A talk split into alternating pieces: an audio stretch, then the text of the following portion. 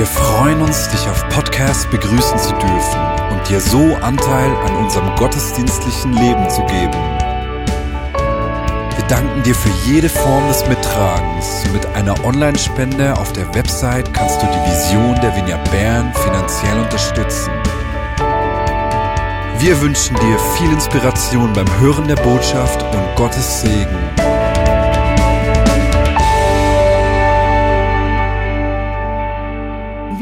Geschieht es, dass Unsicherheiten uns einnehmen und wir von Unsicherheiten gefangen sind?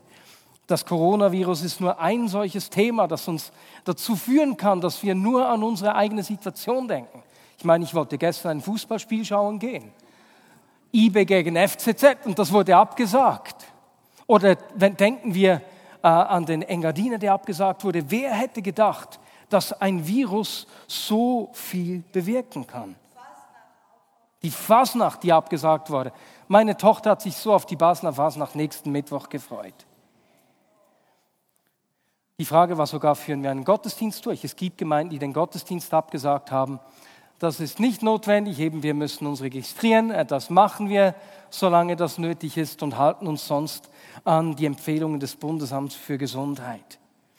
Und man sieht die Unsicherheit, die so ein Virus auslösen kann, gerade auch an der Weltwirtschaft. Die Börsenkurse, die diese Woche gestürzt sind, die Angst, dass es größere Auswirkungen auf die Weltwirtschaft hat und die Weltwirtschaft in eine Rezession führen wird. Aber diese Unsicherheiten, das ist ja nicht nur so ein Virus. Vor einigen Wochen haben wir regelmäßig für Menschen gebetet, die eine, die eine Krebsdiagnose erhalten haben um das miteinander zu tragen, in diese Situation hinein. Und ich denke auch an das Mädchen, das vor zwei Wochen nach einem Unfall in der Trampolinhalle gestorben ist und den Schmerz der Familie, aber auch ihrer Freunde. Und zwei Schulkollegen sind auch in der Vignette Bern und das löst unglaubliche Fragen auch aus und Nöte. Oder ich denke an zwei Personen, mit denen ich diese Woche gesprochen habe, die, die darauf warten, einen Entscheid von der IV zu kriegen, dass ihnen Geld zugesprochen wird. Und die warten seit eineinhalb Jahren und beide sind finanziell echt herausgefordert. Auch das erschüttert und verunsichert. Oder aber du bist Mutter oder Vater und dein Kind findet in der Schule einfach nicht so Anschluss. Und jede Freundschaft, die hält wenige Wochen und du merkst, wie dich das begleitet und beschäftigt, dass dein Kind keinen Anschluss finden könnte. Wiederum mit jemandem anderes, mit dem ich diese Woche gesprochen habe, hat einen großen Druck an der Arbeit und geht jeden Tag mit diesem Druck zur Arbeit und weiß nicht, ob sie diesen Druck aushalten kann. Das Leben bringt uns immer wieder solche Situationen, Ängste, Unsicherheiten und Nöte, die Angst machen können, Schmerz auslösen und Fragen wecken. Und darüber spreche ich heute. Wie hat Gott sich das gedacht? Wie können wir mit ihm in Unsicherheiten leben? Wo ist er in diesen Zeiten? Und wie hat er vorgesorgt? Und ich möchte mit euch heute einen Text aus dem Römerbrief anschauen. Der Römerbrief ist einer der späteren Briefe von Paulus, den er eben an diese Gemeinde in Rom geschrieben hat. Die Gemeinde in Rom ist sehr früh entstanden, das wissen wir aus der Apostelgeschichte. Und in dieser Gemeinde haben sich jüdische und nichtjüdische Gläubige gesammelt. Das ging gut, bis unter Kaiser Claudius alle Juden Rom verlassen mussten. Als sie nach fünf Jahren wieder zurückkommen durften, hatte die Gemeinde eigentlich alle jüdischen Gewohnheiten aufgegeben. Und das hat natürlich bei den Rückkehren zu Spannungen geführt. Diese Gemeinde hat äh, Streit äh, gekriegt. Die Diskussion war, ob jetzt die Nichtjuden den Sabbat einhalten sollten, die jüdischen Reinheitsvorschriften und so weiter und so fort. Und so hat sich diese Gemeinde nicht nur von außen unter Druck gefunden, eben durch Verfolgung, sondern sie ist auch in sich selbst gespalten gewesen. Und in diese Unsicherheit hinein hat Paulus der Gemeinde in Rom geschrieben. Und wir lesen miteinander einen Text aus Römer 8, Verse 18 bis 30. Die zukünftige Herrlichkeit. Ich bin aber davon überzeugt, dass unsere jetzigen Leiden bedeutungslos sind im Vergleich zu der Herrlichkeit, die er uns später schenken wird. Ja, die gesamte Schöpfung wartet sehnsüchtig darauf, dass die Kinder Gottes in ihrer ganzen Herrlichkeit sichtbar werden. Alles auf Erden wurde der Vergänglichkeit unterworfen. Dies geschah gegen ihren Willen durch den, der sie unterworfen hat. Aber die ganze Schöpfung hofft auf den Tag, an dem sie von Tod und Vergänglichkeit befreit wird zur Herrlichkeit, Freiheit der Kinder Gottes. Denn wir wissen, dass die ganze Schöpfung bis zu diesem Augenblick mit uns seufzt, wie unter den Schmerzen einer Geburt.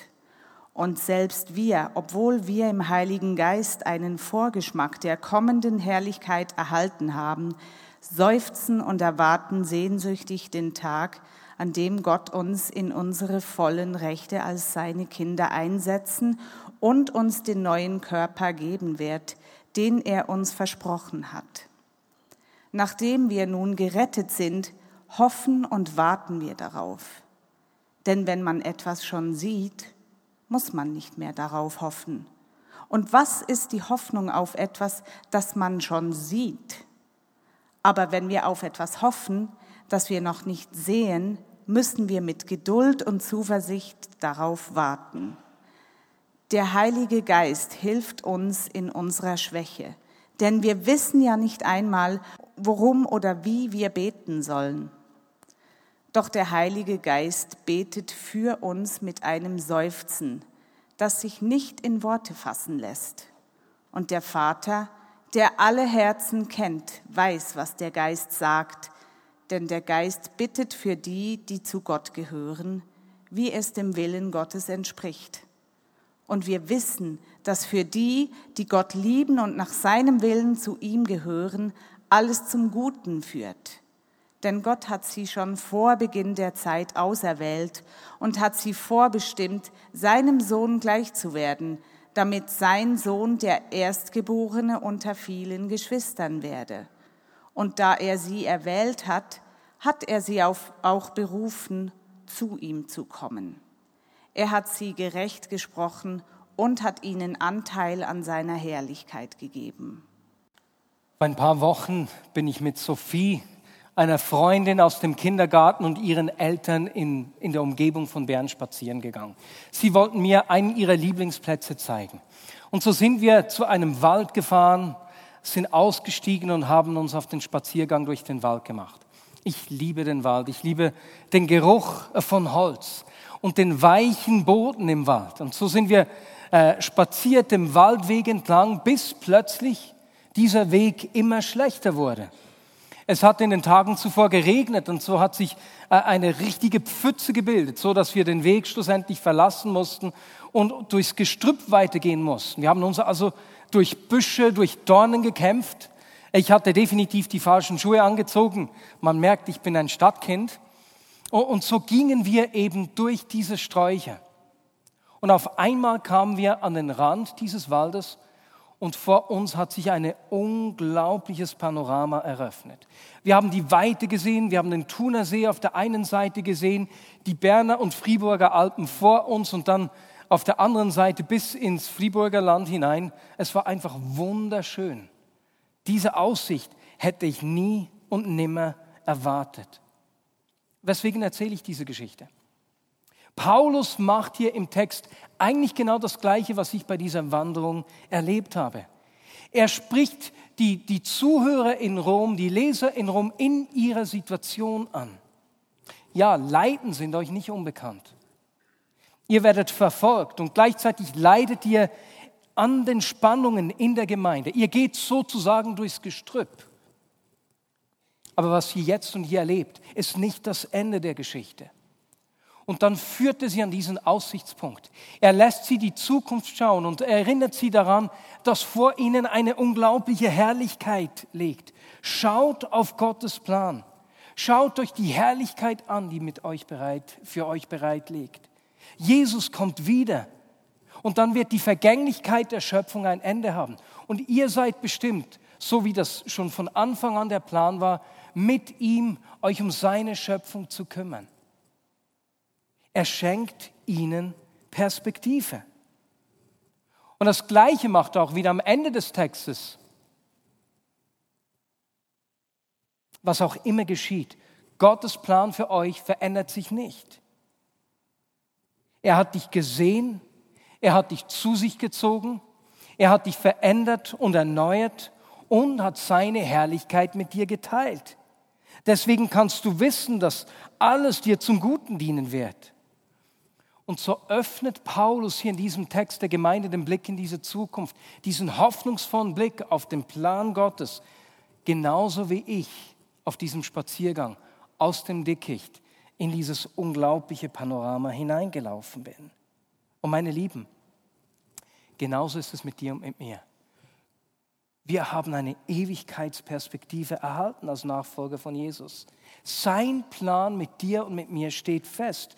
Du wirst die Ewigkeit mit ihm verbringen. Du bist, du bist bestimmt dazu, der ganzen Schöpfung seine Herrlichkeit sichtbar zu machen. Egal in welcher Situation du dich findest, sein guter Plan mit dir ändert sich nicht. Und deswegen kannst du wissen, dass alles dir zum Guten dienen wird. Und Paulus gibt der Gemeinde also diesen Zukunftsblick, diese Hoffnung und erklärt ihnen dann, immer, den, ihnen dann auch, dass das schon jetzt hereinbricht, dass es nicht einfach etwas ist, das nur in Zukunft kommen wird. Und meine Lieben, das erleben wir genauso. Wir erleben, wie, wie Gott durch uns Hoffnung bringt, wie er reinbricht. Ich war vor zwei Wochen in Deutschland an einem Treffen und bin von Basel äh, losgeflogen und bevor, ich, äh, bevor wir losgeflogen sind, hat die junge Inderin neben mir schon, haben wir das Gespräch begonnen und ich habe ihr gesagt, dass ich in einer Kirche schaffe. Kurze Zeit, äh, ihre erste Frage war, kannst du mir in dem Fall erklären, äh, wie das Alte und das Neue Testament in Verbindung stehen? Was ist die Beziehung zwischen den beiden? Und das war natürlich eine Auslage, dass wir so über das Evangelium sprechen konnten und wir sind äh, den ganzen Flug durch, waren wir in einem sehr persönlichen Gespräch. Die Frau hat mir Familiensituationen erzählt. Ich habe ihr erklärt, wie Jesus reinkommen kann in diese Situation, wie sie mit ihm zu sprechen beginnen kann, ihn um Rat fragen kann. Sie sagte, dass sie das auch tun will. Und dann durfte ich für sie beten und sie ist einfach in Tränen ausgebrochen. Seine Hoffnung kommt in die Situation hinein. Und dann hat mir eine Frau aus der Vignette Bern diese Woche erzählt, eine Frau, die in der Pflege arbeitet, dass sie einen Impuls hatte, eine Patientin zu umarmen. Normalerweise geht man ja auf Distanz als Pflegekraft. Aber das ist eine Frau, die, die sich nicht mehr ausdrücken kann, die seit drei Jahren im Spital liegt und äh, sich selbst nicht mehr äußern kann. Und sie empfand, äh, diese Frau, die kaum Nähe hat, sie einfach mütterlich zu umarmen. Und das hat sie gemacht. Und diese Frau ist in Tränen ausgebrochen, hat bitterlich geweint. Und es hat mich so berührt, diese Geschichte zu hören, ganz praktisch aus dem Alltag, wie diese Nähe Hoffnung bringt, jetzt und hier. Wir sind dazu bestimmt, Hoffnung zu bringen. Nun, du magst sagen, Marius, das ist gut und recht, äh, das weiß ich ja auch in der Theorie, aber wenn ich dann in eine konkrete Situation komme, in der ich herausgefordert bin, dann nehmen mich Gefühle der Angst ein. Wie begegnet Gott mir denn in diesen Situationen? Was kann ich dazu tun? Und in diesem Text finden wir hier einen Schlüssel. Mir ist etwas aufgefallen. Am Anfang und am Ende steht eine ganz unauffällige Aussage. Denn wir wissen.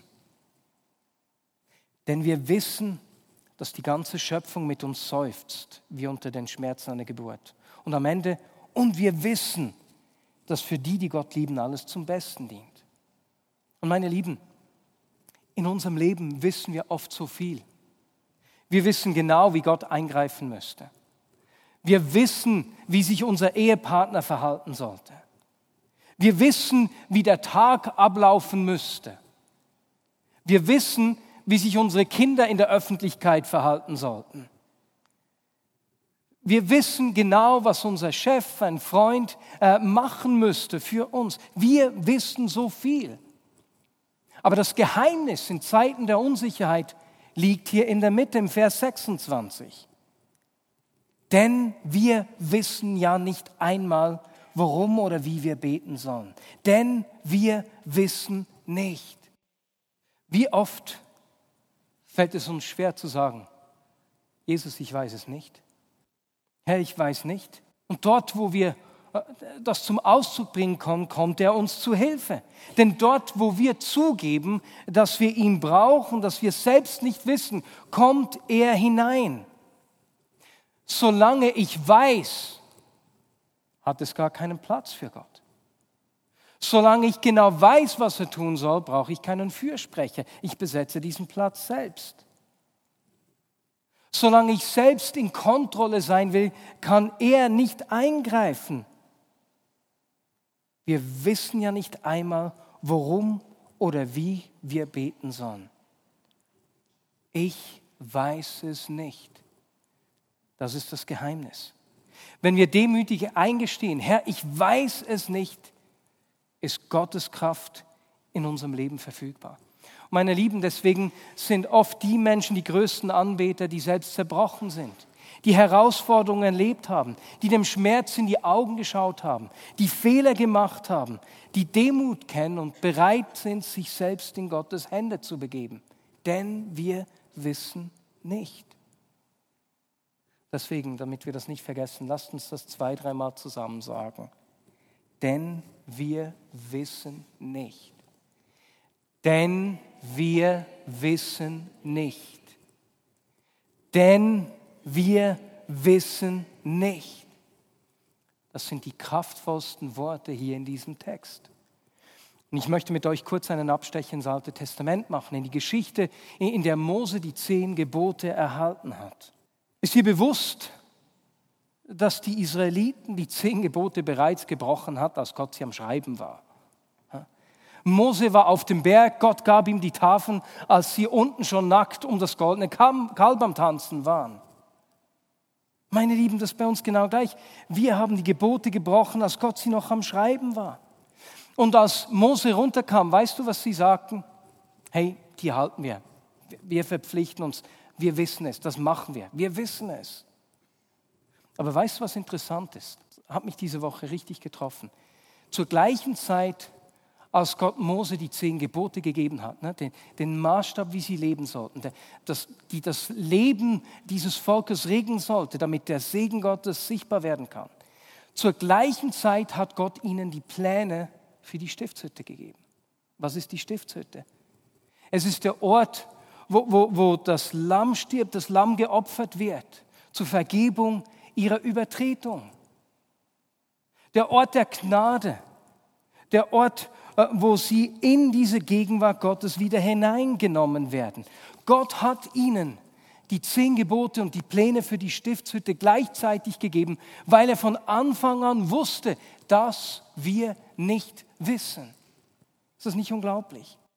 Das Problem ist, dass wir oft, auch wenn wir herausgefordert sind, äh, es eben selbst wissen. Aber Gott will uns seine Herrlichkeit mitten in unsere Schwäche geben. Gott will dir mitten im Chaos begegnen. Er will dir mitten in deinen Tränen begegnen, mitten in deiner Verwirrung, mitten in deiner Verletzlichkeit, mitten in deiner Hoffnungslosigkeit, mitten in deiner Krankheit, mitten in deiner Einsamkeit. Wir brauchen ihn mittendrin. Ich brauche Gott mittendrin. Ich brauche ihn nicht für all das, was ich weiß, sondern ich brauche ihn für all das, was ich nicht weiß. Ich brauche ihn für meine Unsicherheit. Ich brauche ihn in meinen Zweifeln. Ich brauche ihn, wenn ich nicht weiß, ob ich eine Operation überleben werde oder nicht. Ich brauche ihn, wenn ich nicht weiß, wie ich den Tod eines Freundes ertragen kann. Ich brauche ihn mittendrin. Ich brauche ihn. Ich brauche ihn in der Rolle als Vater, wenn ich äh, manchmal nicht weiß, wie ich mich am besten verhalte. Ich brauche ihn im Leiten der Gemeinde, denn er weiß genau, was seine Pläne für die Vignette Bern sind. Ich brauche ihn im jugendlichen Alter, wenn alles um mich herum sich verändert und ich nicht weiß, wo ich mich orientieren kann.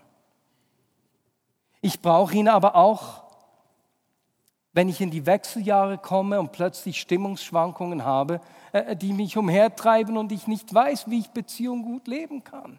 Ich brauche ihn mittendrin. Und Paulus will uns dabei helfen zu verstehen, dass Gottes Vorsorge in Kraft tritt, wenn wir anerkennen, dass wir es nicht wissen. Denn dann greift die Versorgung Gottes. Und Paulus sagt, dass der Heilige Geist für uns betet. Ist das nicht unglaublich? Nicht ich bete, der Geist betet in mir, sondern er betet für mich. Er steht für uns ein. Stell dir das mal vor. Der Heilige Geist nimmt sich unserer menschlichen Zerbrochenheit an und er schenkt uns in unseren Schwächen neue Kraft. Er steht für uns ein, wenn wir selbst keine Worte mehr finden, wenn wir sprachlos sind, wenn die Angst uns lähmt. Du hast einen super Fürbitter an deiner Seite. Und er macht es mit einem Seufzen, der von tief innen kommt. Er wird in diesen Momenten emotional für dich. Und weißt du, dieses Ich weiß es nicht, Unsicherheit einzugestehen, diese Fragen zu stellen, liebst du mich? Ich weiß nicht, wie ich es machen kann. Mache ich es richtig? Das Selbst braucht Vertrauen, denn meine Verletzlichkeit, meine Schwäche könnte ja ausgenutzt werden. Aber Gott sagt uns hier durch diesen Text, hey, ich wusste von Anfang an, dass du Angst haben wirst. Ich habe von Anfang an gewusst, was auf dich zukommt. Ich kenne deine Kindheit. Ich wusste, dass du dich verschulden wirst. Ich wusste, dass du ein Kind abtreiben wirst. Ich wusste, dass deine Ehe zerbrechen wird. Ich wusste, dass du Ängste haben wirst. Ich kannte deine größten Geheimnisse. Ich kenne dich durch und durch und ich habe dich erwählt. Ich habe dich zu mir gezogen. Ich habe dich schon immer gekannt. Und er sagt, ich habe vorgesorgt. Mein Heiliger Geist kommt voll ausgerüstet, um dir durch diesen Prozess zu helfen. Ich bin dein Versorger. Und ich werde dich nicht nur ans Ziel führen, ne, mit dem unglaublichen Panorama, sondern ich führe dich auch im Schmerz. Ich führe dich auch im Gestrüpp und durch das Gestrüpp mittendrin. Denn ich habe alles, was du brauchst. Und der Schlüssel für uns ist mein Wissen, meine Vorstellungen, um mein Bedürfnis nach Kontrolle aufzugeben und ihn ranzulassen. Denn Gott hat für meine Unsicherheit vorgesorgt. Ich lese zum Schluss nochmals diesen Text. Der Heilige Geist hilft uns in unserer Schwäche. Denn wir wissen ja nicht einmal, warum oder wie wir beten sollen. Doch der Heilige Geist betet für uns mit einem Seufzen, das sich nicht in Worte fassen lässt. Ist das nicht unglaublich? Er ist bei dir, mittendrin. Meine Lieben, lasst uns miteinander aufstehen. Ich werde dich gleich einladen, der Person links und rechts neben dir die Hände zu geben. Nein, nein, nein, nein, natürlich nicht. Das war ein Scherz. Das war nicht ernst gemeint. Ich werde dich gleich einladen, deine Hand aufs Herz zu legen. Weißt du, in Zeiten der Unsicherheit machen wir es viel schlimmer, wenn wir uns dieser Angst oder auch dem Ärger, Dinge, die über uns bestimmen wollen, ausliefern. Es ist okay, Respekt zu haben. Es ist okay, wenn Veränderungen kommen, unruhig zu werden und darauf zu regieren. Aber es ist nicht okay, wenn diese Angst oder Ärger oder andere Dinge äh, die, der, die Leitung unseres Seins übernehmen. Denn wenn Angst in unserem Leben regieren kann, setzt sich unsere Seele mit den Emotionen über den Geist. Und der Geist ist der Ort, wo wir äh, uns mit dem Verstand Christus verbinden, dort, wo wir uns, äh, wo wir uns eins machen mit seinen Gedanken, seinen Plänen und seinen Absichten. Und deswegen machen wir dieses Gebet, dass du für dich äh, am Platz sprechen kannst. Wenn du merkst, dass Angst oder Ärger oder sonst etwas regiert in einem Bereich deines Lebens, dann möchten wir durch dieses Gebet einfach beten, dass Gottes äh, Ordnung in dir wiederhergestellt wird. Denn du bist sein Kind, du bist kraftvoll, du bist erlöst. Er ist mit dir. Und deswegen bitte ich dich jetzt, die Augen zu schließen, deine Hand auf dein Herz zu legen und einfach den Heiligen Geist zu fragen. Bin ich in meine, einem Gebiet meines Lebens von Angst, Ärger oder sonst etwas äh, bestimmt? Und wenn dir etwas in den Sinn gekommen ist, dann kannst du jetzt mit mir beten und einfach äh, diese Sache, diese Angst zusammen ans Kreuz nageln und Gottes Ordnung wiederherstellen. Du kannst mir einfach nachsprechen. Du, kann, du musst es, du kannst vor dir hermurmeln. Ne? Ich nagle Angst, Zorn oder was auch immer es ist, jetzt ans Kreuz. Ich breche jede bewusste oder unbewusste Übereinstimmung, die ich mit Angst, Ärger oder was auch immer dir eingefallen ist, gemacht habe. Es tut mir leid, dass ich mich von Angst habe leiten lassen. Heiliger Geist, nimm jetzt diese Angst, den Ärger oder was auch immer es ist, weg. Ich lasse sie los. Und Heiliger Geist, was schenkst du mir in dieser Situation anstelle der Angst, anstelle des Ärgers? Nun lasst uns einen Moment ruhig sein und nimm einfach das erste Gute, den ersten guten Gedanken, den Gott dir gibt in dieser Situation. Und danke ihm dafür. Und Jesus, ich danke dir für die Freiheit, die du uns gibst, für die Bevollmächtigung, die du uns gibst, für die Hoffnung, die du uns gibst, für die Kraft, die du uns gibst, für die Sicht, die du uns gibst, die Inspiration, für die Ideen, Danke dir, dass du uns dein Herz zeigst. Jesus, ich danke dir, dass du uns diese Perspektive in die Ewigkeit schenkst und gleichzeitig das Wissen, dass du mittendrin dabei bist. Und Jesus, das gibt uns die Kraft und die Hoffnung und den Glauben und die Perspektive und das Wissen, dass du deinen Plan mit uns sichtbar machst, Realität werden lässt. Danke dir, dürfen wir selbst Hoffnung erfahren und Zeugen und Zeichen deiner Hoffnung sein. Amen.